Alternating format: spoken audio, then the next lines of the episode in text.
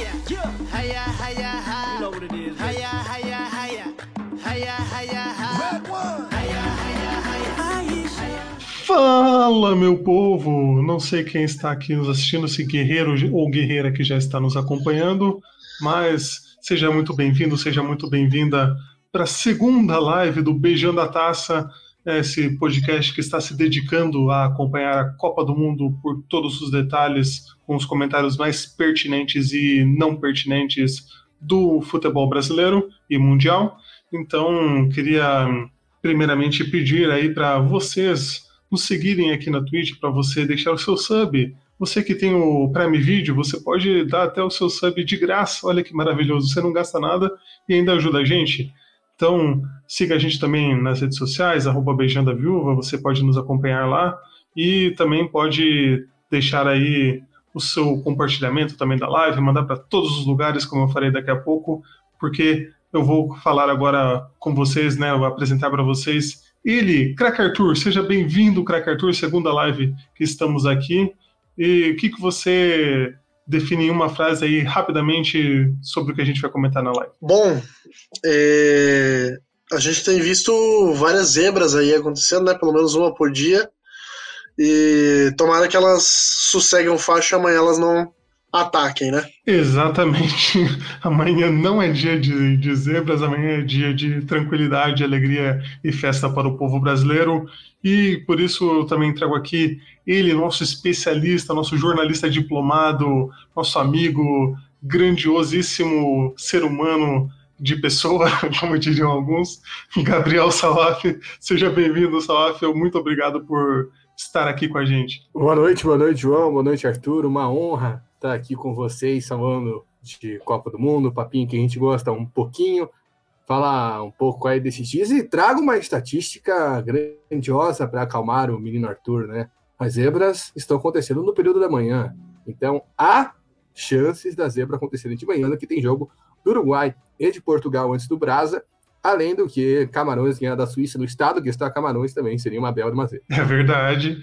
É, podemos ter aí pela manhã, não tem problema nenhum, não me incomodo em nada disso.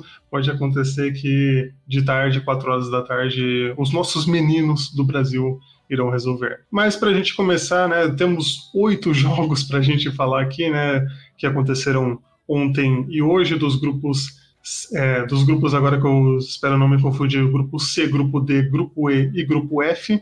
Então a gente começa com a primeira partida que nós tivemos ontem, né? O pessoal acordou, os guerreiros acordaram para assistirem o grande jogo entre Argentina e Arábia Saudita. A gente esperava uma coisa, mas aconteceu né, o oposto e foi muito divertido.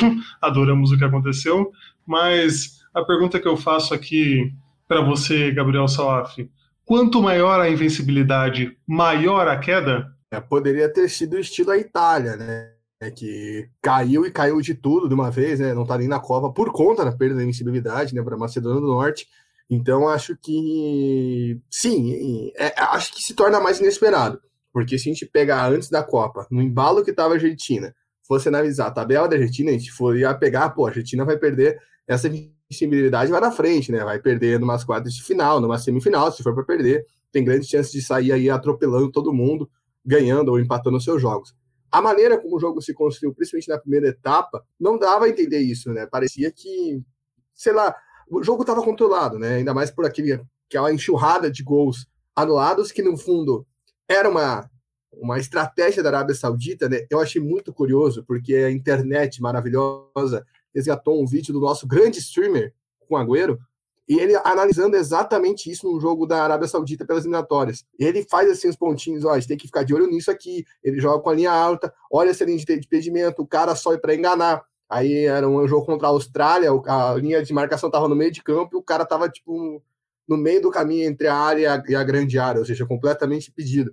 Ou seja, é uma estratégia de jogo da, da Arábia Saudita. Até mandei esse vídeo do Agüero para o Elcio, meu amigo, que é analista de futebol, que postou um, um excelente vídeo no, canal, no, no, Instagram dele, vale a pena dar uma olhada. E ele falou: pô, parece que o Agüero fez mais trabalho que a comissão técnica da Argentina. Então foi um jogo meio com a barriga, assim, parecia com a Argentina, aquele tipo, ah, a gente vai ampliar a qualquer momento, né? A galera que tá, fez aquela apostinha tava nessa confiança, não. 1 a 0 daqui a pouco sai o segundo. A Arábia Saudita vem numa blitz muito forte, né? Tem ali os seus jogadores de ataque que jogaram muito bem, o Fera jogou muito bem, o garoto ali que fez o 10 ali, que fez o gol que me fugiu, o glorioso nome dele, Salem, não lembro agora. Enfim, o Salem era um que estava no ataque também, é, mas eu, foi, foi, foi uma partida muito boa aí da Arábia Saudita nesse ponto, né? Eles conseguiram entrar com muita força na segunda etapa e a Argentina se perdeu. Eu acho que talvez nesse ponto, aí que a invencibilidade pesa, né? Ao contrário da Itália que eu citei, a Itália tomou um gol lá na Macedônia, foi nos acréscimos do segundo, do segundo tempo da prorrogação, se não me engano, né? Então foi algo muito trágico como a, a Itália perdeu aquele jogo. A Argentina não, a Argentina tinha tempo de reagir, e a gente até imaginava isso, né? Que a Arábia Saudita empatou, não, agora a Argentina vai entrar no jogo de novo. A Arábia Saudita virou, agora a Argentina vai entrar no jogo, a gente não entrou. E parece que a Argentina pesou essa derrota até depois, né? Aquela declaração do Messi, falando que o time estava morto. Ou seja, acho que nesse ponto é que a queda é maior durante o jogo ali, putz, a gente não perde jogo faz tempo. A gente está aqui com uma seleção que muita gente apontou que esse saco de pancada da Copa e a gente não consegue é, é, um resultado positivo. Ali a queda final não conseguiu nem respirar, nem viver e nem sonhar com empate, podemos dizer até assim. Exatamente. É, e Arthur, você acha que essa é a maior zebra das Copas que a gente já viu? É porque, assim, na improbabilidade, a Nielsen esse grande instituto com um belo nome, falou que as chances da, da Arábia Saudita vencer aquela partida eram de 8,7%. Então, foi uma façanha mesmo dentro de campo também? Esse, o instituto que é o nome da, da mulher do Leon, do Coisa de Nerd, Instituto News. Cara, eu acho difícil a gente já apontar como a maior zebra da história, porque é um negócio que aconteceu ontem, né? Então a gente ainda não não consegue mensurar esse tipo de, de coisa assim. Mas, por exemplo, é, como que a gente vai excluir as campanhas de Coreia do Norte hum, lá na, na década de 50, né? Por exemplo, eu acho que é, a gente tem que balancear um pouquinho mais. Assim. A questão é que, é, se você analisar nome por nome, essa seleção argentina, obviamente, é um, muito mais preparada do que eram as seleções lá dos anos 50, e tem aí um dos maiores de todos os tempos, que é o Messi também, né? Mas eu acho que a gente talvez tenha superestimado um pouco essa Argentina também. Se a gente for parar para pensar, porque se você analisar esse time aí, quem que, quem que são os grandes jogadores que a gente tem aí além do Messi, né? Pô, o Lautaro Martinez, o é, Depou, o Lo Celso, não são. Eu acho que a gente já teve Argentinas melhores do que essa de, de atualmente, assim, só que não é uma baderna, né? Eu acho até, por exemplo, que a Argentina de 2018 é tem um elenco melhor do que a desse ano, mas era uma bagunça completa ali e aí não conseguia jogar. Mas assim, é, talvez a gente esteja testemunhando uma das grandes zebras, mas ainda é difícil colocar, mensurar, porque tá muito recente, né? É, a Argentina de 2018, o treinador era se chamava Lionel Messi, né? Tem esse ponto. Eu, eu queria só fazer um adendo que eu acho que a maior zebra, acho que não, porque a gente teve o caso lá de 50, que eu acho que é impossível de se repetir no, da, dos Estados Unidos com a Inglaterra, né? Que era um time formado por é, motoristas de carro funerária, garçom. O time dos Estados Unidos era completamente amador, que é uma realidade que dificilmente a gente vai ver na Copa do Mundo. Talvez é a Copa do Mundo com 48 seleções, uma seleção da Oceania que é o único lugar no mundo que o futebol assim ainda, é, a gente veja e dificilmente vai ganhar alguma coisa. A gente viu o Tahiti na Copa das Confederações, né, que veio com aquele time semi-amador e tomou pimba de todo mundo. Mas é, eu acho que entra, se você for pegar um recorte assim dessa era pós-João Avelange, né, que vamos dizer que foi quando a Copa do Mundo se modernizou, né, se profissionalizou, virou esse fenômeno de venda que é, eu acho que entra, porque você pega ali, se você for ver três exemplos, acho que cabem, que é Camarões em 90, contra a Argentina, atual campeã do mundo, e Senegal em 2002 também, contra a atual campeã do mundo. Se for para disputar, acho que está nesse nível, porque até mesmo, como o Arthur falou, você tem a Coreia do Norte em 66, né, ganhando a Itália, que na época foi um feito que, até hoje, né, se a Coreia do Norte ganha da Itália, ninguém vai entender nada. Então, imagine em 66. Então, acho que entra aí nesse top 5 Aí cada vale aonde quiser, né? Cada um faz o seu ranqueamento, como já diria o filósofo. É, cara, eu gosto, assim, além de, de ser uma seleção que se segurou bastante ali depois de, de ter a virada e tudo mais, eu acho que esse jogo ele conta mais é, sobre como a Argentina é pobre tecnicamente do que a Arábia Saudita é boa, entendeu?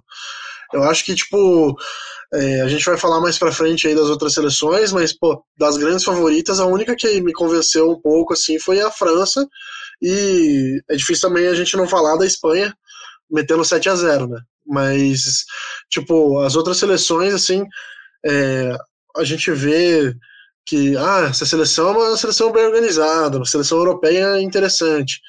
Aí vai lá, a Holanda, nossa, assim, claramente se, fodeu para ganhar um jogo que Senegal, se tivesse o Mané em campo, teria ganho. É, Dinamarca ontem horrível também, Polônia fraquíssima. Então, até agora a gente não viu essas grandes seleções, essas seleções médias europeias desempenhando algum futebol assim, e nem as favoritas, né? Nem as grandes favoritas aí que a gente tá, tá olhando, né? Vamos ver o Brasil amanhã. Eu tô, tô começando a ficar com medo do, do Brasil amanhã. Ô, João, eu queria só falar uma coisa antes de passar a próxima pauta, né? Já que tem mais coisas para falar, que eu acho que o que eleva também esse grau da Argentina, e até pegando esses jogos que eu citei, esses quatro outros jogos, é o fato da zebra ser de virada, né? Porque a gente está acostumado a ver uma zebra, e não só em Copa do Mundo, em qualquer competição, será aquela zebra que a gente faz, segura tudo, né? Segura o resultado. Não, a Arábia Saudita virou o jogo. O Japão fez isso hoje também. Eu acho que isso é valoriza ainda mais a vitória e, e, e causa esse nível assim de, de espanteza, não sei, mas surpresa principalmente, né? Porque pô, a 1x0 contra a Arábia Saudita, vixe, abriu a porteira. Não, não foi isso que aconteceu, né? Foi um trabalho bem feito ali da Arábia Saudita, conseguiu voltar para o jogo, virar, e acho que isso engrandece ainda mais e, e bota nesse patamar desses outros jogos que eu falei, que foi o caso do time ganhar de 1x0 ou 3x0, como foi o caso da Coreia do Norte. Não, e, e complementando isso que o Salaf falou, as duas maiores zebras dessa, dessa Copa ainda é, foram, né, abriram o placar, as grandes seleções, de pênalti. Ou seja, não conseguiram criar com bola rolando. Entendeu? Isso que eu mais que eu tô mais puto, assim, tipo, de ver a baixa qualidade dessas duas seleções, assim. Não conseguiram criar, tiveram que apelar para um pênalti para conseguir abrir o placar e ainda se tomaram a virada, entendeu? Então, é, assim, confesso que eu tô um pouco decepcionado com essas seleções aí, especialmente Argentina e Alemanha.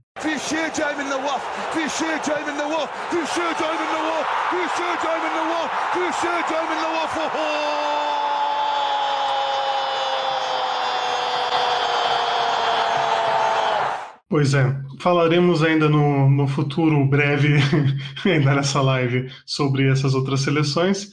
E seguimos aqui com uma seleção já citada e defendida por Gabriel Saaf com sua camisa, que é Dinamáquina contra Tunísia, que eu poderia perguntar já para você, Arthur. É o pior jogo da Copa até agora, um jogo que teve né, muitos cruzamentos, muita falta de criatividade, é uma preguiça danada, não sei, não sei dizer assim o que, que, que, aconteceu, mas para você, pior jogo até agora? Cara, não é o pior jogo porque eu achei a Tunísia um time interessante, assim. Tipo, é, eu acho que a forma de marcação da Tunísia foi muito legal de você observar, assim, porque era um time que marcava uma pressão, mas talvez sabendo que não tem físico para aguentar 90 minutos de pressão, eles faziam uma pressão muito forte no meio de campo, assim. Então, tipo, a Dinamarca tocava muito a bola ali atrás, e aí quando ia sair para o meio de campo, a Tunísia pressionava no, bem na linha central, assim. Então, tipo, é, quando acabava chegando a bola para frente, era por chutão, por lançamento, esse tipo de coisa, assim. Então, é, eu achei interessante essa forma. Não é nem retranca, sabe? Tipo, é uma é, forma de pressão mesmo, assim, tipo, jogar a bola pro, pro campo do adversário e falar assim, ó, é até aqui que vocês vão conseguir tocar a bola. Daqui para frente a gente vai te pressionar. Então, eu achei interessante essa esse estilo de marcação da Tunísia e conseguiu é, ter ali uns bons jogadores ali, tinha é, uns bons nomes ali que de vez em quando dava uma pipocada ali para frente, mas é aquilo que a gente sempre fala, assim, que na maioria dos casos, até a gente vai comentar sobre o Canadá, por exemplo, falta uma qualidade técnica ali para frente para matar o jogo, porque acabaram pressionando bastante. Né? É, até uma coisa que eu, que eu vejo de positivo desse jogo, é principalmente da Tunísia, de que é, quando, quando o Brasil goleou a Tunísia, muita gente menosprezou né, o trabalho da, que a Tunísia vem fazendo. No final, a gente viu que não é uma seleção fraca, né, é uma seleção que, que dá trabalho. Né, o jogo foi ruim, mas, uh, mas trouxe coisas positivas ali desse desempenho de uma seleção que conseguiu né, bater, bater de frente do, né, contra, contra uma seleção europeia aí que estava bem, bem qualificada. Então, mostra que o Brasil vinha muito bem mesmo e que a Tunísia tem, tem sua organização, tem é, sua, suas qualidades aí, como o Arthur falou. É, e só, você acha só, que. É, só, só pontuando uma coisinha aqui, João. É, nesse jogo Brasil e Tunísia, lembrando que o Brasil abriu o placar e a Tunísia empatou. Então, assim, a gente chegou a ficar no momento assim, porra, vamos empatar com a Tunísia, né? Aí, mas acho que dois, três minutos depois, o, Richard, o, já, o Brasil já fez 2 a 1 um. Então, assim, naquele primeiro momento ali foi um, adversário um pouquinho complicadinho assim também, sabe? É, Sof, é, você acha que né, a, a vibração ali, você viu né, aquele belíssimo momento do camisa 14 vibrando com, sei lá, um minuto de jogo do lado do campo, fazendo, ah, tirei a bola. A vibração da Tunísia também fez diferença jogando com, com sangue no olho. E o, a Dinamarca ficou muito dependente do Eriksen, ou o que, que você acha que faltou também para o time europeu, né? Que muita gente vinha, vinha pensando que poderia ser uma das seleções que chegaria longe, né? Ou ainda pode é, chegar, é, Ladoni, né? Não sabemos. Ainda pode chegar. O Ladoni, né, que foi o jogador que você citou, que jogou muito bem, né? Para mim foi o melhor da partida. Não vi, né, a quem ganhou o prêmio de melhor partida, porque é uma votação popular, então eu vou fazer ter mais comentários a FIFA para jogadores junto com uma cerveja é um absurdo. Já fica esse ponto pontuado por aqui. Eu acho que teve a questão disso de vibração, da Tunísia basicamente jogar em casa, né? Porque a gente tá vendo que a maioria das seleções árabes, norte-africanos, estão levando muita torcida, como era de se esperar, para a Arábia Saudita. Esperava ter mais gente do Irã, confesso, né? Não, não tinha tanta gente do Irã, porque o Irã também é do lado, mas várias que, que, que, o público para essas pré-eleições é maior. Eu fico imaginando se o Egito tivesse indo para a Copa, que ia ser um negócio avassalador, né? Semana passada eram amistosos com a Bélgica o estádio estava voltado como se fosse preparação para a Copa. Né? Inclusive o Egito botou a Bélgica para refletir naquela ocasião. Falando da Tunísia, teve esse ponto, e até os próprios jogadores falaram que a vitória da Arábia Saudita motivou eles, né? Eles acompanhando o vestiário, falando, pô, a gente consegue. E, e foi um jogo, acho que o Arthur pontou bem, foi o pior jogo da Copa por isso a gente sempre espera a Tunísia, e eu sou um deles, até porque a Tunísia nunca encantou olhos. Isso de uma maneira geral. A gente vai pegar lá 2002, 2006, sempre jogos muito pragmáticos, chatos, sem nenhuma iniciativa. Né? Eu lembro que teve um Tunísia e Arábia Saudita em 2006, que foi um dos piores jogos que eu já tive a, o desprazer de ver na minha vida. E até mesmo quando você pega Copa Africana de Nações, eliminatórias da África, né? a Tunísia se garantiu na Copa muito por um, uma marcação muito forte e a Tunísia avançou contra a Mali com um gol contra ridículo. E não foi completamente ridículo o gol que Mali deu para a Tunísia na ocasião. Então, era um time que a gente, pô, a Tunísia vai para a Copa para quê? E, e, e, nesse jogo mostrou, né, que é um time que mostrou uma evolução, um trabalho bom, né, por mais que tenha algumas coisas que eu não concordo com o treinador, por exemplo, ele não costuma escalar jogadores que não joguem na, no futebol árabe, por exemplo, o Kazri ficou no banco e eu não consegui entender isso. O Arthur estava falando disso, o Gebali acabou perdendo duas chances de gol, e um cara como o Casri, que é um jogador que joga na Ligue 1, jogou no Saint-Etienne, por mais que o Saint-Etienne esteja na caca que tá, acho que tá no Monte Pinheiro, agora, se eu não me engano. Pô, é um cara que você tem que ter ali. Na outra Copa, ele jogou contra o Panamá, sobrou duas bolas para ele e fez o gol, a Tunísia ganhou o jogo de virada. Então, acho que pesa, mas não é pelo fato da Tunísia não ter peças. A Tunísia tem peças.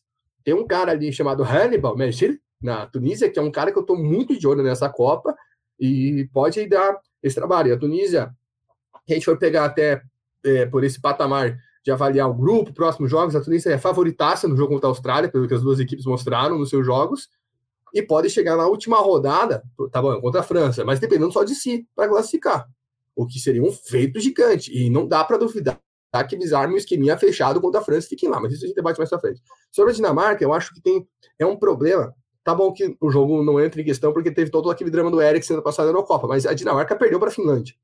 E a Finlândia era o time mais fraco do grupo. Né, na estreia. Tá bom, teve toda pressão, o jogo não era nem para ter acontecido depois que aconteceu com o Eriksen, mas enfim. O que eu acho que a Dinamarca tem esse, esse, essa dificuldade, a gente já viu inúmeras vezes né, no futebol brasileiro, no futebol mundial, no futebol europeu, de uma equipe que não consegue propor tão bem um jogo assim, né? Puta, tem que achar o espaço onde a gente vai buscar espaço. Eu senti que a Dinamarca tem, pesou muito isso. Né? Não é uma equipe talvez tão qualificada de velocidade, né? Para você lançar ali alguém em velocidade para conseguir criar jogadas para furar o bloqueio adversário. Então, talvez nos outros jogos, que não mostrou essa capacidade, né? E com a França, que deixou muitos espaços, a Dinamarca possa se estabelecer, e também mesmo contra a França, né, que a Dinamarca já venceu. Eu acho que na Dinamarca entra esse propósito de não conseguir sair da, das garras do adversário, não das garras do amor, por conta desses pontos, né, da dificuldade de conseguir impor o seu jogo num jogo onde o adversário claramente fala, tá, toia a bola, faz o que você quiser. Eu fiquei, eu fiquei imaginando a Dinamarca jogando com o Irã, por exemplo. Meu Deus do céu, cara. Nossa, e os zagueiros da Dinamarca ali, eu acho que o é, Christensen, que até. Christensen é o cara que é do Barcelona, né? É, exatamente. Cara, esse brother aí teve umas bolas assim que, tipo, nossa, enfiaram em profundidade, a bola foi para fora, o zagueiro, o goleiro já tava batendo tiro de meta, ele tava chegando na bola ainda. De tão lento que é o desgraçado. Porque é um armário, é uma zaga pesada, uma zaga alta, grande, lenta. Entendeu? Qualquer bolinha em profundidade ali, parça, é uma chance para você matar o jogo. Além do fato de muitas momentos ali no segundo tempo, o Cornelius tem que fazer a jogada né, individual e o Cornelius perdeu um gol, cara, que eu até fiquei na dúvida na hora que se ele tinha cabeceado, ele conseguiu perder um gol na pequena área, jogou cabeça na trave, mano. Foi um lance tão ridículo, cara. Eu falei, meu Deus. O Bermite lá do Barcelona, né? Acho que o Vitor ainda tá aí. Grande ídolo do Vitor, de todo o pessoal do 4-2-3-1, né? Idolatram ele da vitória. E a gente preferindo o Cornelius e o Cornelius, é, enfim. É. Quando eu vi o Bright White no, no banco, eu falei assim: hoje a Dinamarca não vai perder gol. Acabou perdendo, né? Não foi só o Brett White que né, colaborou para esse insucesso. Eriksen, pé direito, cruzamento lá para dentro da grande área de cabeça na trave! A bola da Dinamarca não entra, a sobra Eriksen, cruzamento por baixo. Seguimos aqui né, pro o segundo 0 a 0 da rodada, mas um 0 a 0 que teve suas emoções, teve sua história interessante. É um momento que entrará para né, a história da Copa do Mundo. Então, vamos falar aqui de México e Polônia, que é, colocou de frente duas seleções que né, o 0 a 0 também mostra que teve muito equilíbrio entre elas. Então, era um jogo que prometia por causa disso, só não ficou com gols porque né, uma lenda, o, o rei dos comerciais, né, o cara que faz comerciais por todo o México, Ochoa fez né, a defesa de pênalti e entrou para a história. É, queria perguntar para o Gabriel o que, que, né, o que, que acontece ali com o Ochoa na Copa do Mundo? Qual é a mágica que tem com esse homem em Copas? O cara é, nasceu para jogar Copa, né? A gente tem vários exemplos, inclusive fica a recomendação do, de um podcast no time de botão que eles falam de craques que só aparecem em Copa do Mundo lá, você tem vários, e tem alguns que até hoje tornam uma lenda na nossa cabeça que não chegaram a decolar, né? O Raj, por exemplo, é um cara que hoje, nossa, nossa cabeça, o Raj, meu Deus do céu, a trajetória dele em clube não foi nenhum mastro, assim, é muito mais a Copa de 94. Então, acho que o show tem isso, cara, ele, ele consegue, talvez, por conta da, do México não ter essa força para frente, né? Hoje, desde branco e naquela época lá que o Brasil sempre tomava pau para o México, a gente não vê o México Borghetti. nomes assim que se... Borghetti, exatamente, branco e Borghetti. você não vê o Brasil, o México, com tantos nomes de destaques na linha. Você não, por mais que em clubes a gente tenha, obviamente, você teve o Thierry Fernandes, você teve tem o Lozano, mas você nunca viu esses caras assim na seleção. Nossa senhora! Enfim, acontece, acontece isso. E o, o, também consegue se destacar porque ele consegue manter um nível de atuação espetacular. Né? Ele acaba não tendo sucesso nos clubes, acaba voltando para o México, ninguém acompanha a Liga Mexicana né, apaixonadamente, assim, vamos dizer, igual a gente acompanha a Premier League, outras ligas, e, e ele vai lá e, e aparece aí, faz isso. Eu, foi muito engraçado, a hora que saiu o pênalti, eu olhei assim e falei, puta, dois contrastes, né? Lewandowski nunca fez um gol numa Copa e o Ochoa, que é o Ochoa, né? Que todo em 4 e 4 anos a gente lembra dele igual a Marina Silva. Então eu falei, cara, vai dar nisso, né? E acabou. que ele fez, mas eu acho que se não fosse esse fato histórico aí para a história das Copas, a gente ia estar tá falando que com certeza, e ainda mantenho a minha opinião, que esse sim foi o pior jogo da Copa até agora. Porque o México é o ligeirinho com a bola correndo para qualquer lado sem saber o que fazer, né? O Tata Martino é um ser muito amado no México atualmente, só que não, né? É um cara que não, não desfruta de bons prazeres. A preparação do México foi catastrófica. Eu assisti um amistoso que o Brasil jogou contra a Tunísia e Gana, do México contra a Colômbia. O México estava ganhando de 2 a 0 tomou 3 a 2 Foi um jogo bizarro, né? E, e você tem uma confiança no México que a Polônia é, é, inacreditável, cara. Chega a competição, a Polônia vira um negócio que deu um sacuda. Coitado, dá, dá até dó do Lewandowski, porque é o esquema que a Polônia joga, cara. Deixa o Lewandowski sozinho lá na frente e empina gente no meio de campo, não tem nenhuma aproximação. Você não vê um Milk fazendo uma jogada, né? Jogadores que a gente está acostumado, Milik, perdão, a ver nos clubes, né? Jogando com mais velocidade. Não, o, o time é engessado. É completamente bizarro o modo que a Polônia joga. Foi assim na Copa de 18, né? Que foi uma grande decepção a Polônia nem brigar pela classificação. E nessa, que a Argentina vai lá, perde o jogo. O, o, México, numa campanha, numa geração, num, num, ciclo completamente desfavorável, a Polônia consegue fazer a proeza né, de não, não, não conseguir nem chegar no gol, né? Tirando o lance do pênalti, eu não me recordo assim, de uma grande chance da Polônia durante o jogo. Tanto que eu acabei apostando que o Lewandowski ia fazer cinco finalizações e acabei dando dinheiro para casa de apostas, a qual eu faço minhas apostas. Tô um pouco chocado aqui que o Salaf trouxe uma notícia que eu não sabia, cara. Que o Ochoa já namorou a Dulce Maria, bicho. Cara, é uma, grande, assim, é uma grande porra. É uma grande informação essa, hein, cara. E, que e loucura, eu até dei um Google aqui, cara. Vamos, Nossa vamos senhora. Falar, vamos falar dos dois goleiros, então. O Chesney o goleiro da Polônia, a ex-namorada uhum. dele é a atual namorada do Nicolas Latifi, grande piloto de Fórmula 1. Olha, Olha aí. ok, ok. Que doideira. Eu, eu convido vocês a darem um Google Dulce Maria Ochoa, para vocês verem o visu do Ochoa de cantor de pagode dos anos 2000. Por, nossa, olha, brincadeira, cara. Obrigado por essa notícia, Sérgio. Obrigado. Ai, ai. Bom, é, eu nem vi esse, eu não tenho que comentar porque eu não vi esse jogo, né? Bacana, assim, não vamos dizer que você perdeu muita coisa dessa, dessa grande partida. Al Barcelona que mete el suspiro y que sabe que aquí puede aclarar la situación. François se quiere hacer el héroe una vez más vestido con la camiseta de la selección. Robert contra François.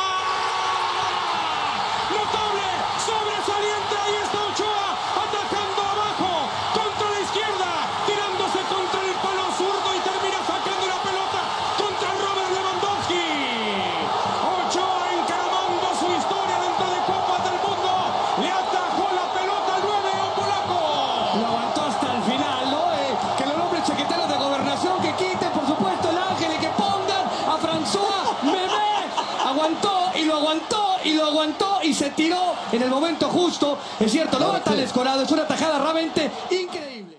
E já seguimos também para o próximo jogo, que aí sim tivemos gols, né? Finalmente tivemos gols numa partida. É, tivemos França 4, Austrália 1.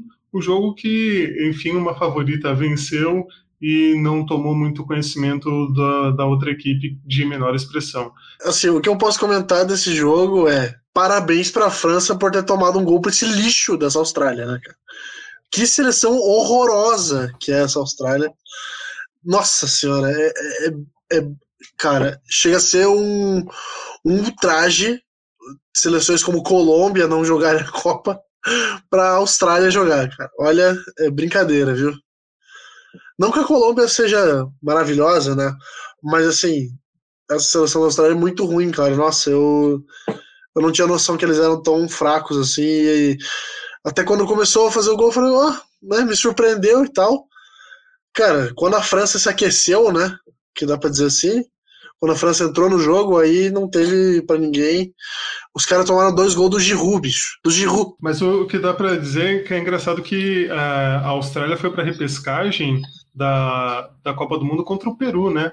e acabou ganhando nos pênaltis do, do Peru e indo para a Copa, aí, conquistando essa participação com a nossa honrosa seleção peruana, que tem torcedores fervorosos, torcedores que comparecem, né, ficou de fora, infelizmente. Né? Então, complicado. E, Diga, Arthur. Ó, curiosidade, curiosidade. Nesse sorteio que teve aí nesse grupo agora, caíram França, Dinamarca, Austrália, né, no mesmo grupo. E em 2018 o grupo tinha sido França, Austrália, Dinamarca e Peru. Por e o, o, o, nosso Peru caiu fora, né, antes de entrar, cara, pra Austrália. Então não repetiu o entrar o é outro, né? Pois é, então.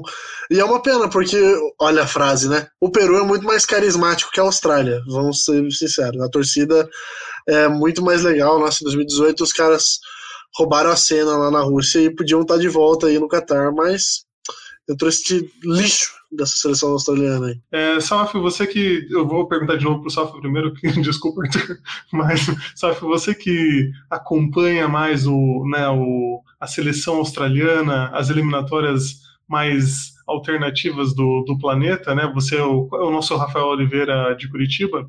É, queria perguntar para você se você acha que essa geração australiana está mais, mais fraca, mais enfraquecida, que não tem aquela qualidade que teve com o Cahill e outros nomes que, que a gente teve aí, Kewell, e né, agora não, não me vem de cabeça outros, outros jogadores, mas Viduca, jogadores com maior qualidade, né? O que, que você achou aí dessa apresentação australiana e que né, não está prometendo muito? É, primeiramente, obrigado por esse puta elogio, né? Eu não esperava essa é, gratuitamente, né? É, fiquei emocionado aqui até, tamanho a comparação. Enfim, né, só para falar rápido, então, que eu vi que você já estava falando sobre essa questão de repescagem. A Austrália tem aquela Copa, volta a Copa em 2006, né? Quando elimina o Uruguai, aquele jogo épico lá, na, não, sei, não lembro se foi Melbourne ou vai para a Copa 2010, segue 2014, tem a boa apresentação em 2014, pensei que aquele jogo controlando lá, que o Kerry marca um puta de um golaço, toma um cartão amarelo e não veio jogar o jogo aqui em Curitiba, que eu fiquei completamente frustrado, em campo, triste, porque não tinha Tim Carroll, isso é um fato real da minha vida, né? E, e, e aí que acontece? Acho que o Gasmin que a Copa da Ásia, naquela ocasião na Austrália, né, e sobra no campeonato, faz uma baita. Já em 2018, na Austrália já vai para essa repescagem asiática, as asiáticas até 2022, na a próxima Copa vai mudar para vagas. São dois grupos de oito ou de, de oito e, e passam os dois diretos para a Copa e os terceiros colocados são seis, na verdade, perdão. E os terceiros colocados se enfrentam numa repescagem para ir para a repescagem mundial. E a Austrália, naquela ocasião, já foi para essa repescagem e talvez vocês vão lembrar, pegou a Síria, porque eu lembro que em 18 teve todo aquele clamor da Síria para a Copa por conta da guerra. A Austrália que eliminou a Síria naquela ocasião e depois na repescagem passou com tranquilidade por Honduras. Criminosos. Porra, a Síria na Copa ia ser muito foda. Lembra disso? Nossa, cara. A Austrália é o mal que tem no futebol, por isso que tem que chegar na Copa e ser goleada mesmo. Enfim, e, e, só por ir para repescagem, né? Porque se a gente for pegar a de 14, 10, a Austrália já sobrava, né? Depois desse ciclo que a Austrália passa da Oceania para a Ásia, né? A última vez que ela disputou a eliminatória pela Oceania foi em 2006, ela sobra né, na, na, na, na eliminatória asiática. Ela consegue fazer o que a Arábia Saudita e o, e o Irã tão, fizeram nessa última eliminatória, né, por exemplo.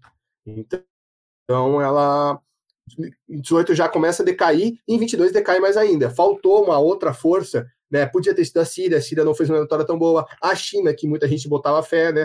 O próprio Emirados Árabes Unidos, né? Que foi quem a Austrália eliminou na repescagem asiática.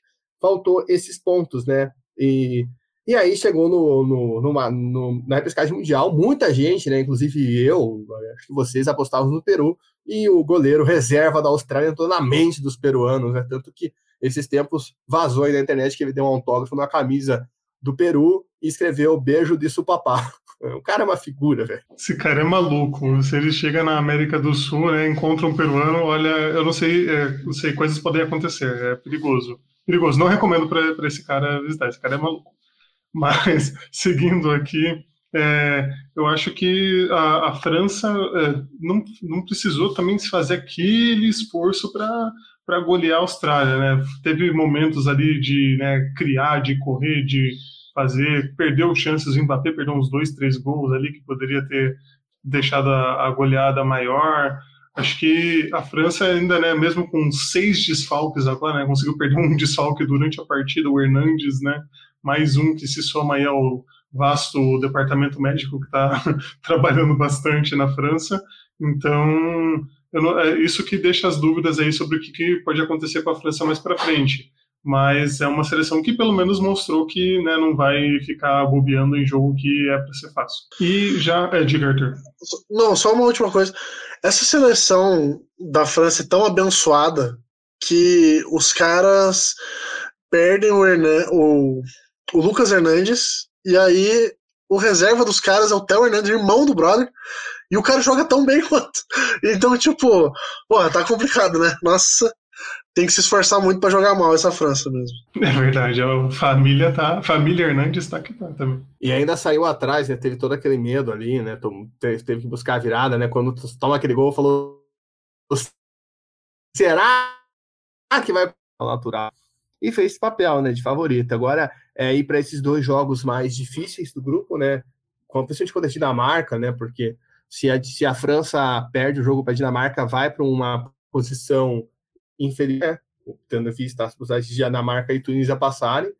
E a praga do campeão está aí, né? Não podemos descartar esse grande fato que abrange a Copa do Mundo no século XXI. É só o Brasil que escapou dessa nos últimos tempos, né? Mas as outras seleções ninguém escapou. Então a França pode correr esse risco ainda, como o Salve bem lembrou.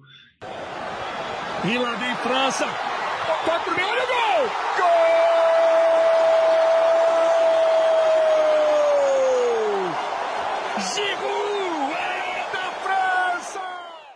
E já vamos para a próxima partida aqui, que é Marrocos e Croácia, uma partida também que né, ficou no 0 a 0 um jogo pula, sem complicado. eu, o destaque foi o idiota lá que chutou a própria cara lá na área lá, o, o do Marrocos lá. Foi tirar a bola, chutou na própria cara. Puta que pariu, cara. Que nossa, muito fraco, muito fraco. É, Isso me, me, desconcertou aqui. É, a, a, Croácia também é outra seleção que, que sofre com, com esse passar dos anos, não fez bem né, para eles, eles não conseguiram se renovar muito, ainda dependem né, do, do Modric, já não tem um ataque tão né, competente, digamos assim, do que 2018, que tinha mais, mais nomes ali para compor. Você é, acha, Arthur, que isso fez falta para sair, sair com a vitória? E também Marrocos, que tem ali o Ziyech, tem o é Hakimi, né, também o, outro jogador, tem, tem alguns nomes ali interessantes, mas que também né, na hora de meter a bola no gol ali também não, não aconteceu, né? Pois é, cara, eu, eu, vejo que essa Croácia de hoje é, um, é, mais fraca do que a Croácia de 2018, assim. É, o principal jogador deles está quatro anos mais velho, né? Então ele já não tem o Manzukic, então eu acho que acaba pesando um pouco, assim, né? É, fora que esse ciclo não foi tão tão bom também para eles, eles não fizeram uma Eurocopa boa. É, enfim, a Croácia não. Né?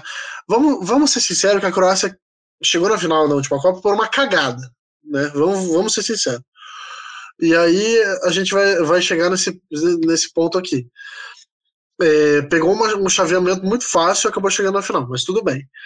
E aí eu quero dizer também que assim, o Marrocos é uma seleção que tem um carisma, né? É legal, assim, a gente sempre torce pelo Marrocos, talvez porque a gente tenha sido muito influenciado pela novela O Clone, e a gente goste naturalmente do Marrocos aqui no Brasil, mas é uma seleção que não empolga, cara. Tipo, se você for ver das seleções árabes, é que tem um melhor elenco, assim, e eu gostei muito mais de ver a Tunísia jogando do que o Marrocos, assim. E esse, estando nesse horário das sete da manhã aí foi bom porque deu para dar uma dormidinha e não perder nada também. Né? Olha, você é um traidor do futebol. Você tem que assistir todos os jogos da Copa, independente do horário. Isso está errado, Arthur. Olha, lamentável. Vou, próxima semana, próximo programa, sexta-feira, eu e Salaf, você fora.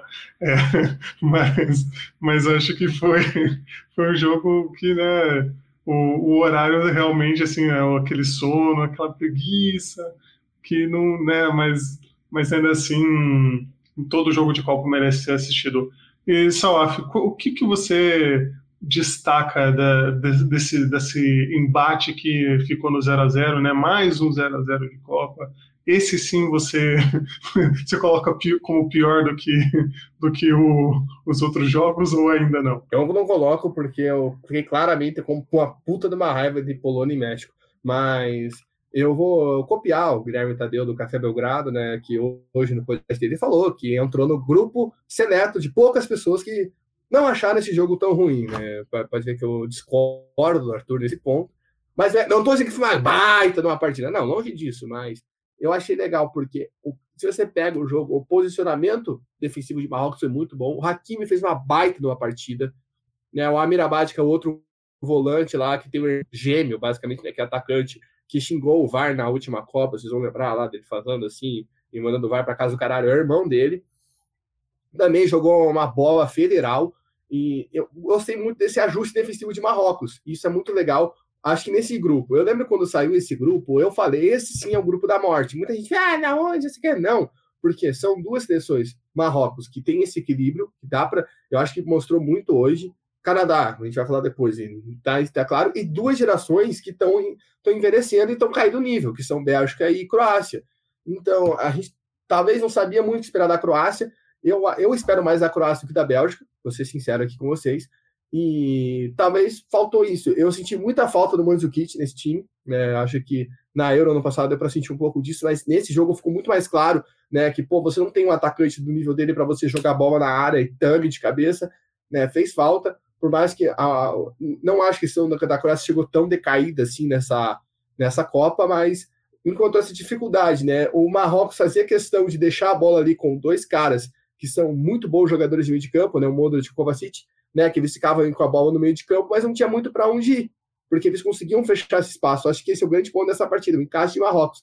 E o lado direito com o Hakimi e Ziyech, né, que é sensacional, o Ziyech fez várias jogadas, as ultrapassagens do Hakimi, perdeu o Madawi, né, não sei se ele vai voltar ao próximo jogo, né, lateral do Bayern, que é da direita estava jogando na esquerda, né, fica esse ponto de preocupação, mas eu gostei do jogo de Marrocos, né, porque uma seleção que chega na Copa, encara vice-campeão do mundo, e se você pega o jogo jogos de Marrocos 2018, né? Marrocos jogou a Copa.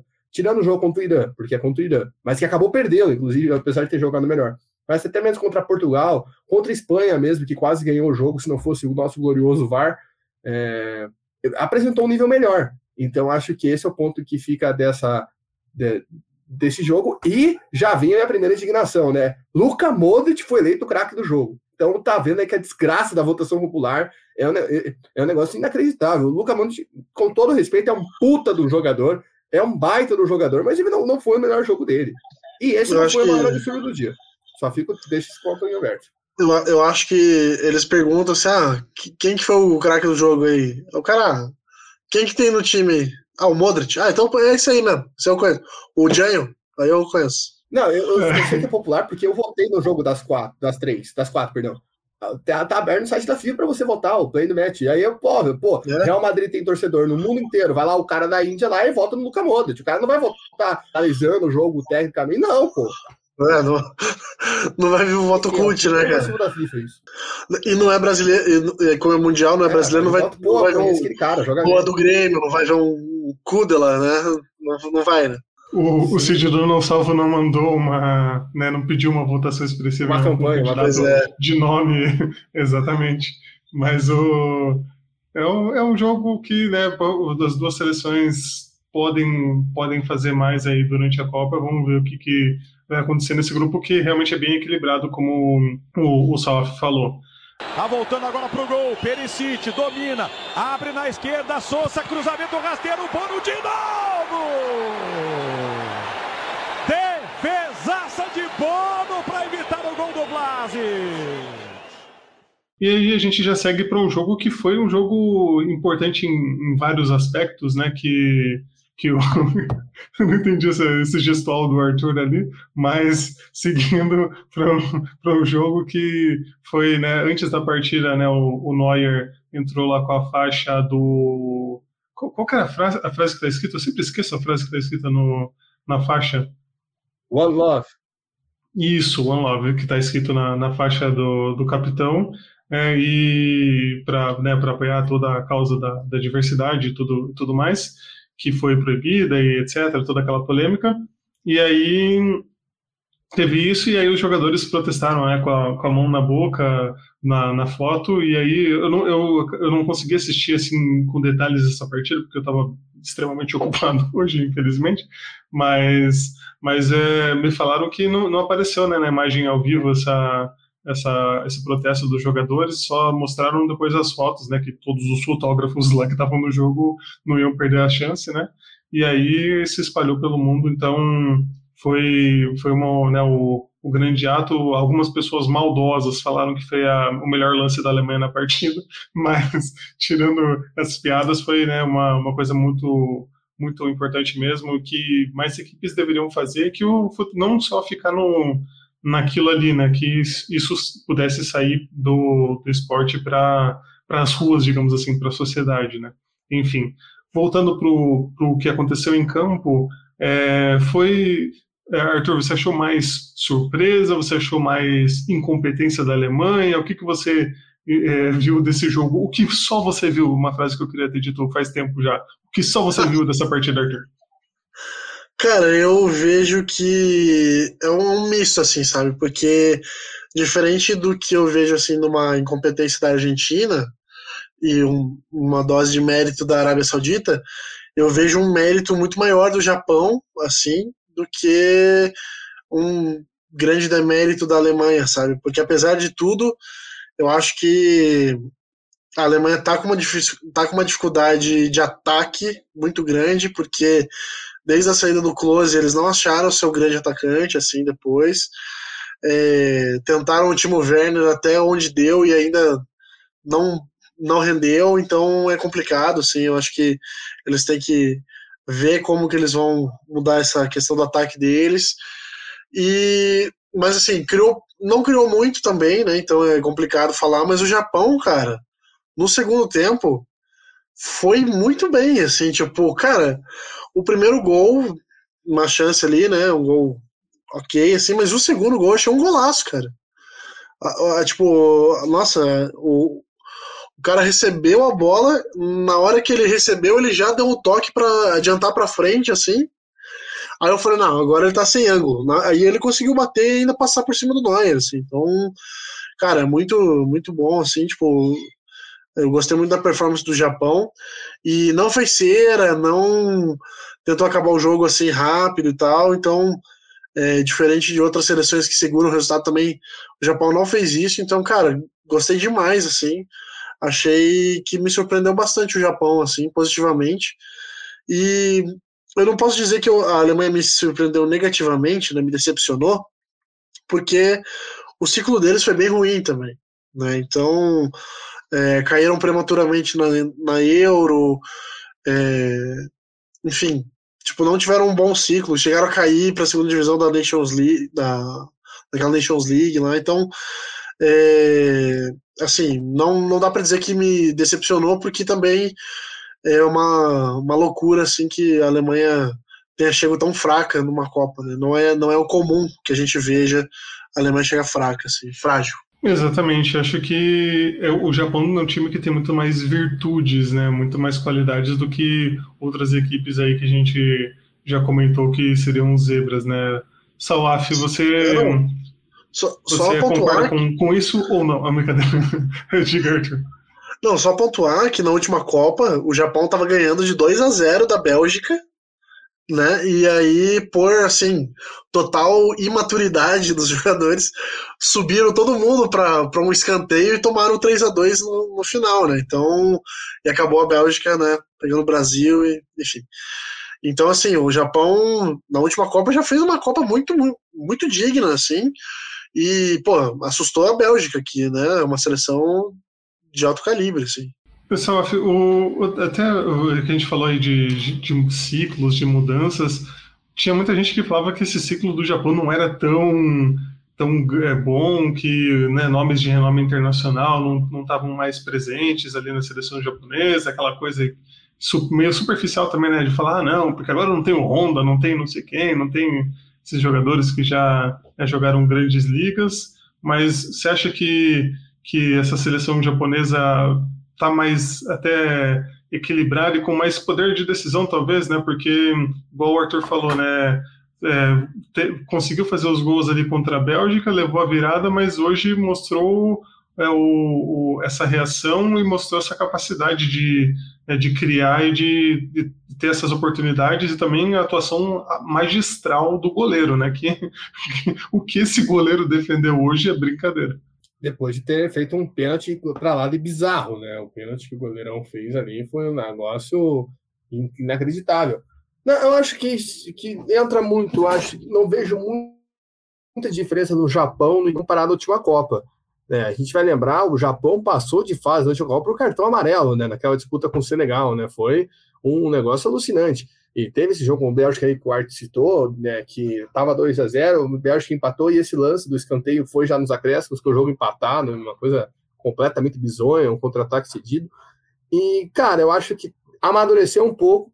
Eu acho que a saída do Honda, outros jogadores mais veteranos é, da equipe, foi muito foi muito positiva, na minha visão, pelo menos, para justamente para renovar é, essa equipe. Né? Você teve alguns nomes chegando, você, tem alguns falecendo. Eu gostei muito da partida que o Endo fez, por exemplo. O Cubo, que é um cara que já ficar falando eternamente dele, acho que até 2030, né? Falando, não, o Cubo vai vingar um dia. Eu ainda confio, gosto dele, inclusive. Mas a saída dele ali para a entrada do. Meu Deus do céu, fugiu o nome do lateral do Arsenal, o enfim, né, o Tossia, ah, enfim, mas o, o, jogador que joga no Arsenal, é, é, é, eu até no momento ali achei estranho, né, tirar um atacante, botar um lateral, tá voltando de lesão, Tomiaço, Tomiaço, lembrei agora, é, e, e, ele, eu até pensei, nossa, o que o treinador tá fazendo? E, e, conseguiu estruturar o time, né, eu acho que a Alemanha, não vejo a Alemanha tão fraca assim para essa Copa, mas conseguiu fazer um primeiro tempo bom, né? Mas acho que pecou no que a Argentina fez. Acho que vai levando com a barriga, é, até um amigo meu num grupo de WhatsApp escreveu: pô, parece que os caras estão com cabeça amistoso. E, e, e, eu fiquei com essa impressão, né? Tipo, pô, é, parece que ele é mais amistoso. Não, o jogo é nosso, tá controlado, uma hora a gente vai matar. Não. E a, o Japão ali já tinha criado uma chance antes, né, que o Neuer fez uma baita numa defesa, depois os jogadores ali se embolaram, né? Um tirou a bola do outro na hora de fazer o gol. Logo, um pouco antes, né, o, o, o goleiro Bonda fez aquela sequência de cinco, quatro defesas inacreditável. E, e, passou ali dois, dois lances rápidos, né? O Japão tendo essa, esse objetivo no tempo do Japão foi muito bom. Acho que isso que prioriza o Japão, uma equipe técnica boa, né? Melhor que a Arábia Saudita, a gente pode contar como surpresa nessa Copa. E, e, e o domínio do Assano para fazer o segundo gol é sacanagem, né? A bola chega, ele já vai dominando para dentro da área, perfeito, cara, perfeito, um lance perfeito, chutar, e o onde passou a bola né, ele ficou aquela tensão se estava impedindo ou não, e, e assim como a Argentina a Alemanha não conseguiu né, criar ali, o Neuer foi para a área na última bola, mas a Argentina também não chegou a flertar com o empate, né, fica um aprendizado. Né, e a situação da Alemanha, né, por estar num grupo que a gente sabe, sabia, pelo que você já com Espanha e a, e a Alemanha, que nenhum dos dois podia dar bobeira, né?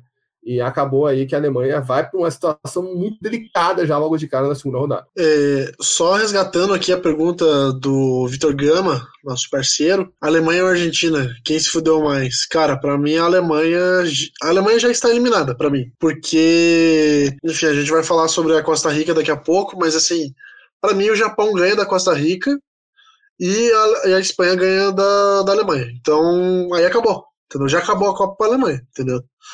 A não ser que eles tirem um coelho da cartola e consigam passar para essa Espanha, o que eu acho difícil, assim, porque é, nesse ciclo, a, todos os confrontos que tiveram diretos, a Espanha passeou, então, assim, acho difícil. É, e, cara, eu acho complicado a gente ver esse time da Alemanha com tanto jogador bom para frente ali e não conseguindo é, executar um ataque eficiente, cara. O Musiala jogou muita bola, assim, e não, e, tipo, não, não conseguiu, cara. Não conseguiu.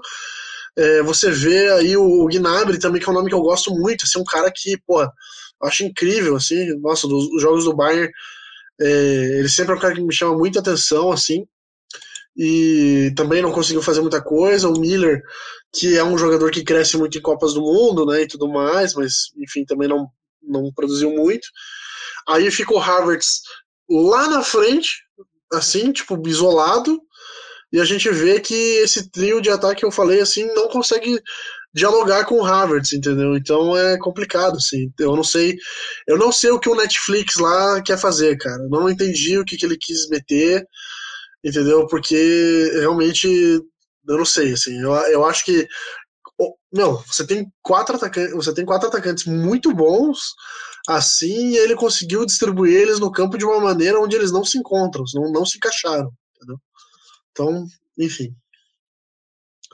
O Fernando Diniz alemão, Arthur? Porra, aí é, é, sacanagem com o Netflix, né, cara? Sacanagem. sacanagem. O, o, o, o Diniz tá, tá, tá melhorando, tá melhorando. Vamos, vamos dar, dar tempo ao Diniz. É. Mas o. o não, e se, se, o nosso próximo técnico for o Mano Menezes, né? Como estão dizendo, então eu acho, que eu, eu acho que eu vou preferir o Diniz, né? Sei lá. Um abraço para o Caio Ribeiro, inclusive. Grande Caio Ribeiro, que escuta o nosso podcast. É, eu, vocês falaram do atleta Takefusa Kubo. Essa é uma estatística que estava guardada nos nossos corações aí desde que eu tive a ideia de fazer o Beijando a Taça com o Arthur, que o Takefusa Kubo se junta ao Fernando Redondo, o Juan Quadrado e o Yoshito Kubo, além do também lembrado Panagiotis Kone, da Grécia, como os jogadores em nome de, com nome de forma geométrica a jogarem uma Copa do Mundo. Então, um seletíssimo grupo aí de atletas que representaram seus países e tem nome de formas geométricas. Então, meus parabéns aí a todos eles, grandes seres humanos que né, fazem a nossa alegria com essas estatísticas e curiosidades totalmente aleatórias. Olha a bola lá na frente pro Assano, marcação em cima dele.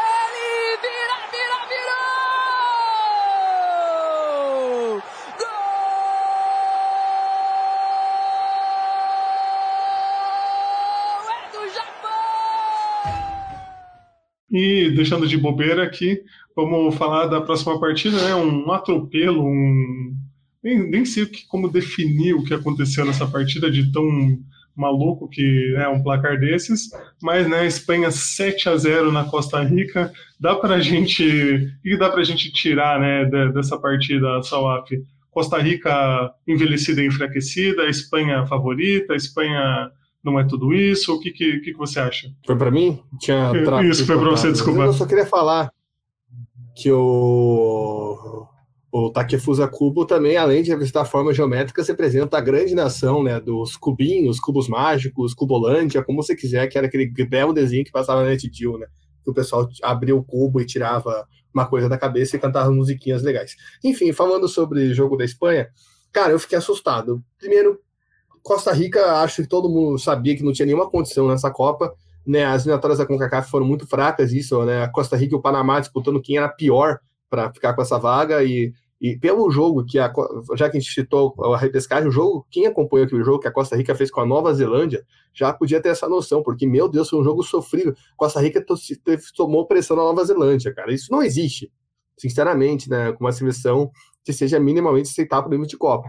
E a seleção da Costa Rica parece que não renova, né? Desde 2014, a gente vê lá os mesmos nomes: é, Nava, Celso Borges, Joey Campbell, Brian Ruiz. Ou seja, é, é, é um time envelhecido. Então, acho que é, é fatalmente isso acontecer. Acho, além de um dia péssimo do Navas, né? Eu acho que eu não, não, me recordo do Navas num dia tão ruim, porque tem uma hora que apareceu a estatística, né? A Espanha deu 13 chutes a gol, a Costa Rica zero finalizações, quer dizer, e sete finalizações da Espanha foram no gol. E o jogo estava 7 a 0 basicamente não defesa. Que é algo surreal se imaginar, porque a, a, gente fala, né? A Costa Rica chegou a essa eliminatória por conta do Navas, né? O jogo que ele fez contra a Nova Zelândia foi muito bom. O jogo, as eliminatórias da, da, da CONCACAF que ele fez, teve um jogo com um dos Estados Unidos que ele pegou pra caramba, né? Que foi, foi ali, um, para quem não acompanhou, né? A Costa Rica deu uma decolada e passou o Panamá nas zona dos sinais para conseguir chegar até a repescagem. O Navas foi um dos grandes pilares. E, e a Costa Rica contou com um jogo ruim do Navas e não tinha, né? Nenhuma. Não tinha um jogador de meio, o Campbell completamente desaparecido do jogo, e não é porque a Espanha tem um grande setor de marcação. Pô, só atrás da Espanha, Spilicueta e Jorge Alba. Né, já também com uma certa idade, ou seja, não é, não são nenhuma primaria assim, de defesa que você não consiga passar. Então, somou com isso com uma geração espetacular da Espanha, né? Muita gente tinha esse pé atrás, como ia chegar, né? Se ia conseguir pô, o nove dos caras é o Morata, não sei o quê, mas, cara, mostrou aí que é, é pilar jovem ali com Pedro e Gavi, aí o grande Álvaro Morata, é, que conseguiu fazer seu golzinho hoje, né, inclusive. é, tem esse valor, né? Consegue se construir. Eu, não, eu vejo a Espanha se colocando como uma candidata assim para essa Copa, mas eu vejo muito mais esse ciclo até 26 ser muito forte da Espanha. Acho que esse jogo deu essa beliscada para isso. Talvez podemos até comparar um pouco com o que foi a Alemanha em 2002, né? Que a Alemanha em 2002 estreia de 8 a 0 e não era uma geração encantadora, né? É, era uma geração que ainda ia tomar um sacode da Letônia na Eurocopa em 2004. Né? Teve isso, inclusive. E então você vê, você vê um time muito forte, brilhante, com jogadores bons e jovens, né? Jogadores que vão jogar duas, três copas fácil ainda. Então, é, fica esse olhar muito para o futuro, mas com um presente encantador, né? Porque um time que você encara uma seleção tão frágil quanto essa Costa Rica, que né, não tem muito o que apresentar, você tem que fazer isso, você tem que aproveitar as oportunidades, fazer gol atrás de gol, mostrar o seu valor, né? Como já diria Caio Ribeiro no FIFA, o maior jeito de você respeitar o adversário é jogando sério até o final e fazendo gols. O, eu, eu tava vendo uma a live do Casemiro, né, após esse jogo. Ele falou assim: ah, dizem que a melhor forma de você respeitar o seu adversário é jogando sério até o final. Mas às vezes os caras respeitam demais o adversário também, né? Tem esse problema, né, cara? Porra, às vezes é muito respeito, né, cara? Pô, incrível. É, sobre o que o Saraf falou, assim, eu concordo muito assim, com ele. Acho que essa geração é, espanhola é muito boa, mas eu não acredito, eu não acreditava muito neles para agora, assim. Eu acho que é, pelo menos para mim, assim, Pedri e Gavi são os grandes nomes dessa geração e eu acho que eles ainda agora eles são muito novos. Para 2026 eu acho que a gente vai ver é, uma nova geração muito forte, assim, né? Então acho que é, me surpreendeu um pouquinho, assim. Só que me tipo, eu não acompanhei as, as eliminatórias da CONCACAF, então eu não sabia que a Costa Rica estaria tão frágil como eu vi hoje. Assim, então é complicado porque a Espanha jogou muito bem, não dá para tirar os méritos dos caras, os caras fizeram 7 a 0 mas também fizeram 7 a 0 a uma seleção que permitiu fazer 7 a 0 Então, é, também é, a gente tem que pontuar esse tipo de coisa também, né? Eu acho que é, para os outros jogos do grupo a gente vai ver já um pouquinho mais de competitividade. É, sábado, por exemplo, eu acho que a Alemanha tendo que ganhar de qualquer forma, a gente vai ver um pouquinho mais como é que vai ser essa seleção.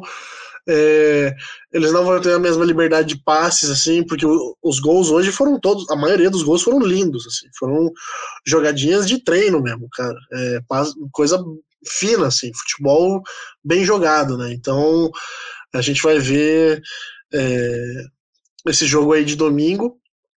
E eu acho que a gente, eu acho que assim, a grande é, questão que a gente tem é que quão longe pode chegar essa Espanha né? Porque vai ter um chaveamento um pouco complicado, talvez é, pegue aí já na próxima fase, sei lá, é, alguma seleção um pouco mais fraca, assim, talvez o Canadá, não sei, né? É, porque ou a Croácia, mas para frente aí já o caldo entorna. Eu acho que essa falta de experiência dos jogadores pode pesar um pouquinho, mas é, acho, acho bom, assim, acho me convenceu bastante, gostei muito do que eu vi hoje.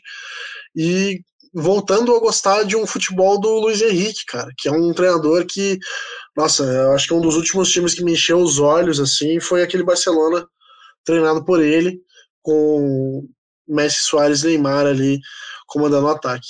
Pois é, uma, uma seleção que, que né, tem os nomes até que fizeram os gols, né? O Olmo, o Ferran Torres, o Gavi, é, são, são jogadores que, que, como vocês mesmos falaram, têm, têm idade para jogar três, quatro Copas ainda e representar muito bem a Espanha e, e mesmo que não vençam né, agora em, em 2022, que eu que, né, espero que eles não vençam, mas que nas próximas Copas eles vão estar tá, né, mais experientes e mais capazes, né, é o que a gente imagina que, que aconteça.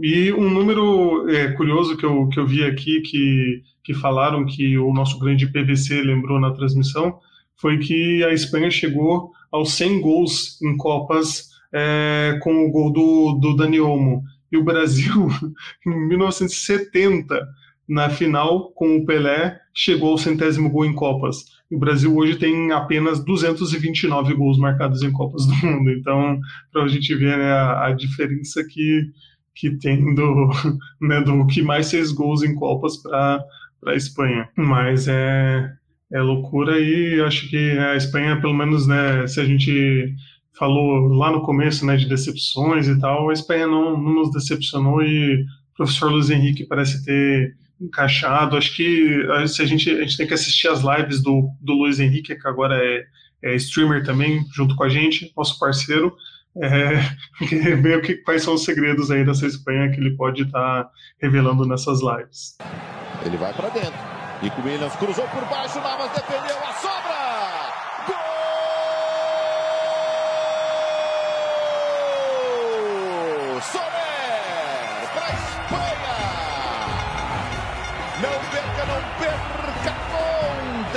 Conta o sexto gol!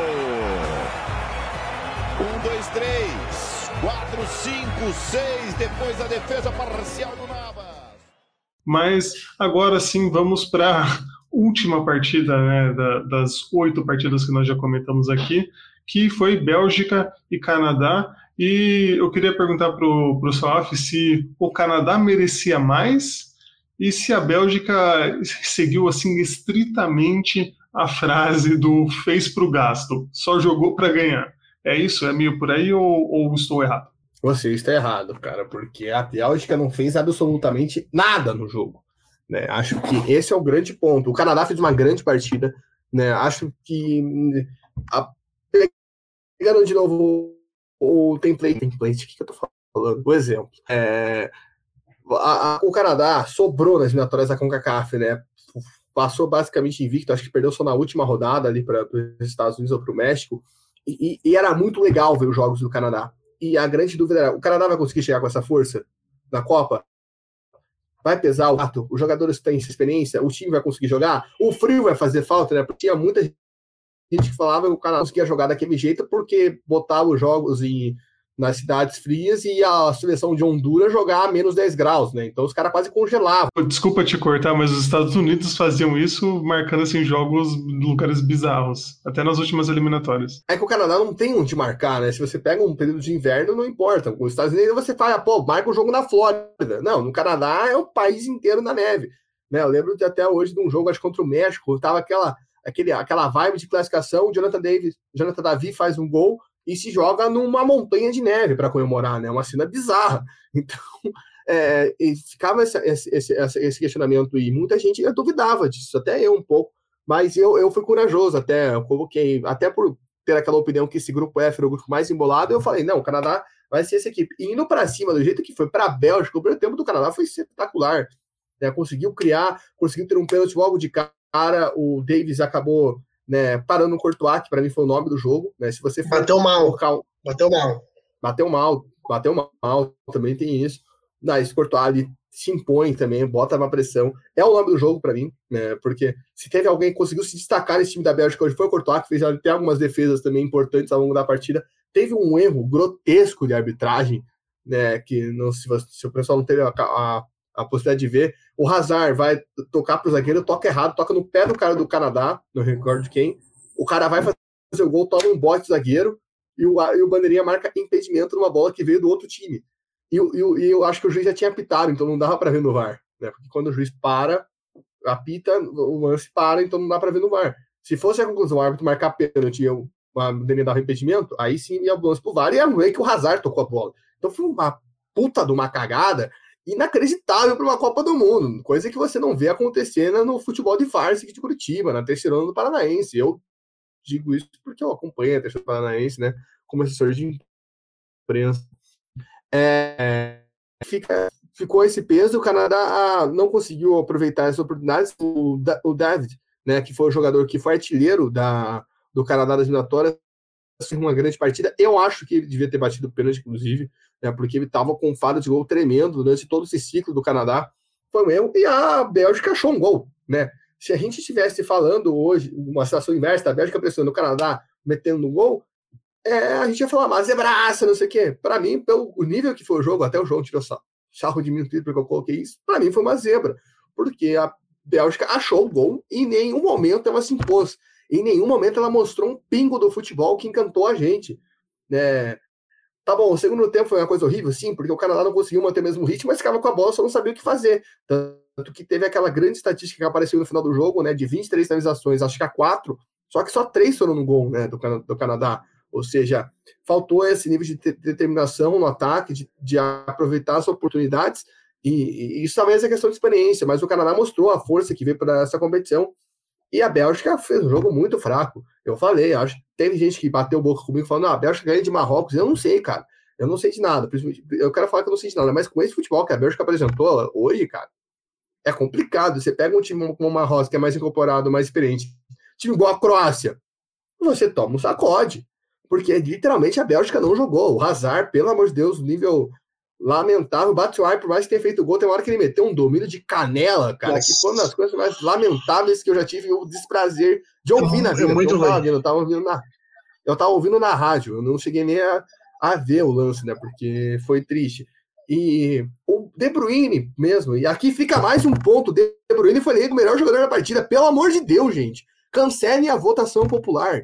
Isso é uma praga, isso é uma coisa que não tem que existir. Por favor, de o Salaf está dizendo isso apenas para votos da Copa do Mundo, não, tem nenhum, não temos nenhuma intenção golpista aqui, por favor. Exatamente. É, é, é, é, como já diria o Carlos Alberto, isso aí é nível técnico. Isso aí tem que ser uma banca de avaliação que a FIFA tem que ter, não é um povão, cara. Inclusive, eu, eu, descobri que isso era popular nesse jogo, porque eu tava lá no Twitter e apareceu um tweet da FIFA. Eleja o melhor do jogo. Eu falei, ah, nem fudendo. Aí eu fui lá, como um grande fã do futebol canadense, e votei no jogador que eu sei que o, o João é ídolo, é fã, que é o Eustáquio, que também fez um bom jogo, meteu uma caneta no De Bruyne uma hora que, meu amigo, foi coisa linda de ver. Mas, mas daí foi lá eleger o De Bruyne, pelo amor de Deus, cara, o De Bruyne foi uma das piores partidas que eu já vi dele. E olha que eu, eu acho o De Bruyne um puta no jogador, mas foi um dos piores jogos que eu me recordo de acompanhar o De Bruyne. Nem desde a época do Chelsea eu não vi ele fazer um jogo tão fraco assim. Quem acompanhou o De Bruyne no Chelsea sabe a lástima que era. Mas enfim, fica isso. O Canadá tem essa força, faltou essa questão de experiência. Vamos ver se vai, vai achar esse jogo contra o Marrocos ou contra a Croácia. A Bélgica precisa melhorar 300 mil coisas e também fica esse ponto aí de grupo, para mim, totalmente aberto, né? Eu me lembrei muito daquele grupo C da Copa de 2010, que tinha Inglaterra, Estados Unidos, Argélia e Eslovênia, que chegou na última rodada, todo mundo embolado, né? E os Estados Unidos acabou passando em primeiro com aquele gol do Donovan nos acréscimos, cara. Foi um negócio surreal eu acho que esse grupo está indo por esse caminho. Bom, eu concordo bastante com o Salaf, assim, o, o Eustáquio me surpreendeu bastante, nossa, cara, bom jogador, jogou muito bem hoje, assim, eu não conhecia, bom jogador, gostei bastante dele, dizem que parecia até jogo decisivo pro De Bruyne sumir do jeito que sumiu hoje, né, porque ele gosta de, de sumir de uma final, que eu vou te contar um negócio, e assim, é, você vê o primeiro tempo do Canadá, é muito uma questão assim, cara. É, é, é uma questão que eu via muito quando a gente, há uns anos atrás, quando a gente comentava de é, futebol africano, assim, sabe? Tipo, a maioria das seleções africanas, assim, que criava muito, mas faltava aquele nível técnico, assim, para empurrar para dentro, entendeu? E nossa, cara, o Canadá criou muito mais do que a Bélgica no primeiro tempo é, acabou caindo uma bola ali no pé do Batshuayi que é horroroso, horroroso, tá? É, se tudo der certo, o Lukaku vai se vai ficar lesionado pro resto da Copa e não vai jogar e a gente vai ter que enfrentar esse Batshuayi horroroso, tenebroso, entendeu? O cara fura umas bolas assim inacreditáveis, assim, é, é chuveirinho na área. Isso se eles passarem, a gente faz, hein? Tem, ah, não, é, eu acho que. Fase, é, eu acho que essa vitória de hoje acabou encaminhando, assim, ainda mais com o empate no outro jogo, né? Eu acho que acabou dando uma encaminhada, assim, pra Bélgica. Mas, é, pô, cara, nossa, a Bélgica jogou muito mal hoje e, assim, o Hazard hoje jogou como tem jogado nos últimos quatro anos, né? Regularidade. Regularidade, com certeza, né? É, a gente vê uns caras ali da Bélgica ali também que são umas inhacas, assim, que até hoje estão lá e a gente não sabe muito bem porquê. Tipo, Milnier, uns caras assim, sabe? Tillmans, até o próprio Batshuayi também fraquíssimo. Nossa, uns caras assim que não, não dá para entender como que a gente foi eliminado para eles na última Copa. E além disso, pô, o, o grande garoto que não é parente do ex-governador do Rio de Janeiro, o Axel Witzel, toda hora tomando bola nas costas. Fez um pênalti ridículo lá também que o juiz não deu, entendeu? Então, assim, é, cara, eu acho que essa Bélgica aí vai pegar qualquer seleção, vai peidar de primeira logo, porque é, não me surpreendeu, tipo, me decepcionou bastante, assim. Eu achava que eles tinham um cacife pelo time, pelo elenco que tem, assim, mas não não conseguiram fazer nada. Cara. É, o Batshuayi, o grande lance dele em Copas do Mundo foi ele chutando a bola na trave e a bola acertando a cara dele. Então, assim, com, né, com respeito ao ser humano Batshuayi, que eu não sei se é uma pessoa legal ou não, né, não, não sabemos da, da vida pessoal dele, mas ali como profissional, como atleta na Copa do Mundo, esse é o lance que mais me marcou dele. E sobre o Canadá, eu acho, acho que o que eu passei raiva deles errando cruzamentos é impressionante, cara. Era surreal o quanto eles erravam. Eu nunca tinha visto assim uma sequência tão absurda de cruzamentos assim que não era nem tipo você cruzar e o jogador adversário cortar, era ele cruzar e a bola não chegar na área direita, a bola sair, ou ninguém chegar na bola. Era um negócio assim muito feio de ver, então se o Canadá conseguir melhorar um pouco isso, né, conseguir chegar ali para finalizar, pode né, ter essa, essa virada, essa mudança para que né, possa ser um perigo aí, como vocês disseram. Eu acho que o Batshuayi é um jogo, um cara gente boa porque comemorou o gol fazendo referência a essa esse lance bolada, né? Acho que tem esse ponto, acho que deve ficar super legal. Porque ele tira a salva pra cara por causa dessa merda que ele fez. Esperando uma bola, aí vem de novo, a bola longa, agora pode sobrar pro Batshuayi! E isso é futebol! Gol!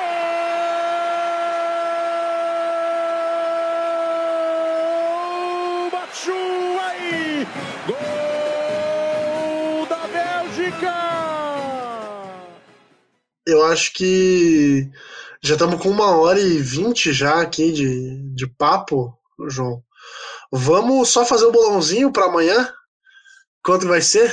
Brasil e Sérvia? E aí a gente já pode fechar. É, Brasil e Sérvia, para mim, amanhã eu acho que 3 a 1 Confiante, garoto? Eu acho que vai dar 2x1. Eu tava com esse pensamento antes, mas já que o Art roubou meu pensamento, mas eu vou manter 2x1 pro Brasil. Ali, convicto. É, é, que, cara, eu acho que ou entre 2x1. Não, pra deixar o Salaf para deixar o Salaf com 2x1, eu vou em 2x0, então, porque eu acho que a nossa defesa vai conseguir parar a, a Sérvia. É isso aí. Então, né, depois de darmos nossos palpites, vamos ver na sexta-feira se nós acertamos ou não.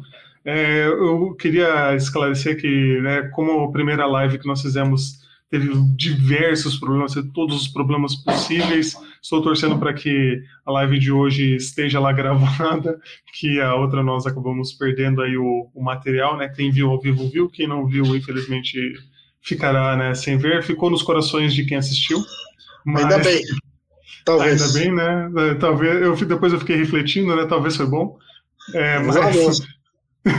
Talvez tenha sido uma bênção do céu, não sei. É.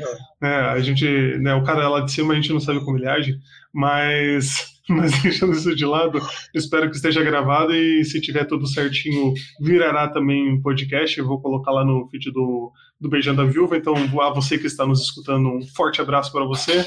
Um forte abraço para o meu amigo Nicolas Hoffman, que estou devendo um forte abraço os outros sintam-se abraçados, né? Vocês que nos escutam, vocês que nos acompanharam aqui, Vitor Gama, o Arthur Benchimol, o Vitor Albano, quem mais aqui que nos acompanhou, é, é, é, que comentaram aqui, né? Mas quem acompanhou e não comentou também, um forte abraço para você. Se o Igor não, não, não, não, estava aqui, ele merece um, uma, um pé do ouvido, hein, cara? Tava cobrando o Igor. Esteja deixa, avisado, deixa eu mandar um forte abraço, João. Mande seu forte abraço. Vou mandar um forte abraço pro grande amigo Salem Aldalsari, é, que fez o segundo gol contra a Argentina. Você jamais será esquecido, irmão. Um abraço. Eternamente em nossos corações aí. Um forte abraço, Salem. É... Não sabemos se ele vai entender, mas a língua do futebol, a língua do esporte é o que nos une. Salaf fazendo aí coraçõezinhos para todos. Mas é isso, muito obrigado aí a vocês que nos acompanharam, sem mais bobeiras aqui nessa live. É, muito obrigado, Arthur, e que sexta nós voltemos aqui para falar da vitória do Brasil sobre a Sérvia. Abraço. Beijos. Para quem não está assistindo, infelizmente, né, vai ficar aí no, na sua mente o que o Arthur está fazendo. Mas... Mas, Salaf, muito obrigado por aceitar o convite, por participar aqui com a gente.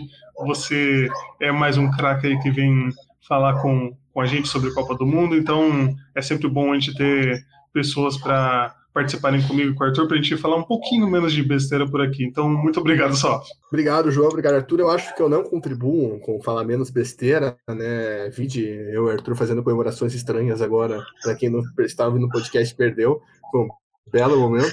É, o a Copa do Mundo é Copa do Mundo. É, é o Alexandre Pata aqui, ó, Duckface, cara. Enfim, é, é, e obrigado pelo convite, também à disposição sempre que possível para falar de Copa. Falar de Copa é muito legal e talvez venham mais coisas aí de falar de Copa futuramente. Já deixo essa brecha aqui para vocês em primeira mão. Só conversei com isso sobre, com a minha mãe, inclusive. É, enfim. E valeu, pessoal. Um abração aí, estamos à disposição. Esse grande podcast Beijando a Viúva, que é um, um, algo que eu carrego no coração dos ouvidos da minha vida. É isso aí. Você né, não deixe de seguir a gente no Twitter, seguir a gente aqui na Twitch, deixar o seu sub, se você quiser aí, se for uma pessoa generosa no seu coração, use aí o Prime Video, que daí você não gasta nem um centavinho a mais da sua conta aí para ajudar a gente. E também, né, compartilhar o nosso podcast, a live, com todo mundo para que a gente possa ter mais pessoas aqui acompanhando. E se você, nosso amigo ou nossa amiga, quer participar também com a gente, mande uma mensagem, não, não se acanhe, que nós queremos aí todo mundo participando com a gente, assim como o Salf apareceu aqui para falar com a gente. Então é isso, pessoal. Valeu, falou e até a próxima. Até sexta-feira.